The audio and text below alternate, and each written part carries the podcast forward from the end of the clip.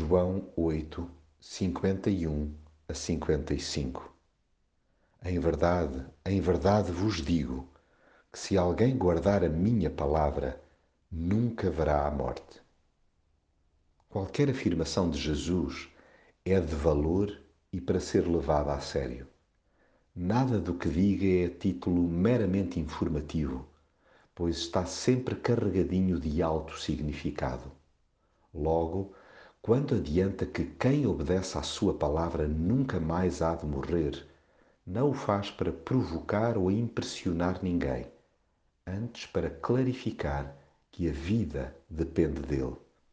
Ele é o ponto de charneira para qualquer pessoa que deseja chegar a Deus. Sim, em Jesus ficamos a conhecer o coração do Pai. Caminhar aqui sob a sua alçada é a garantia de um relacionamento chegado, desde agora até ao outro lado da eternidade.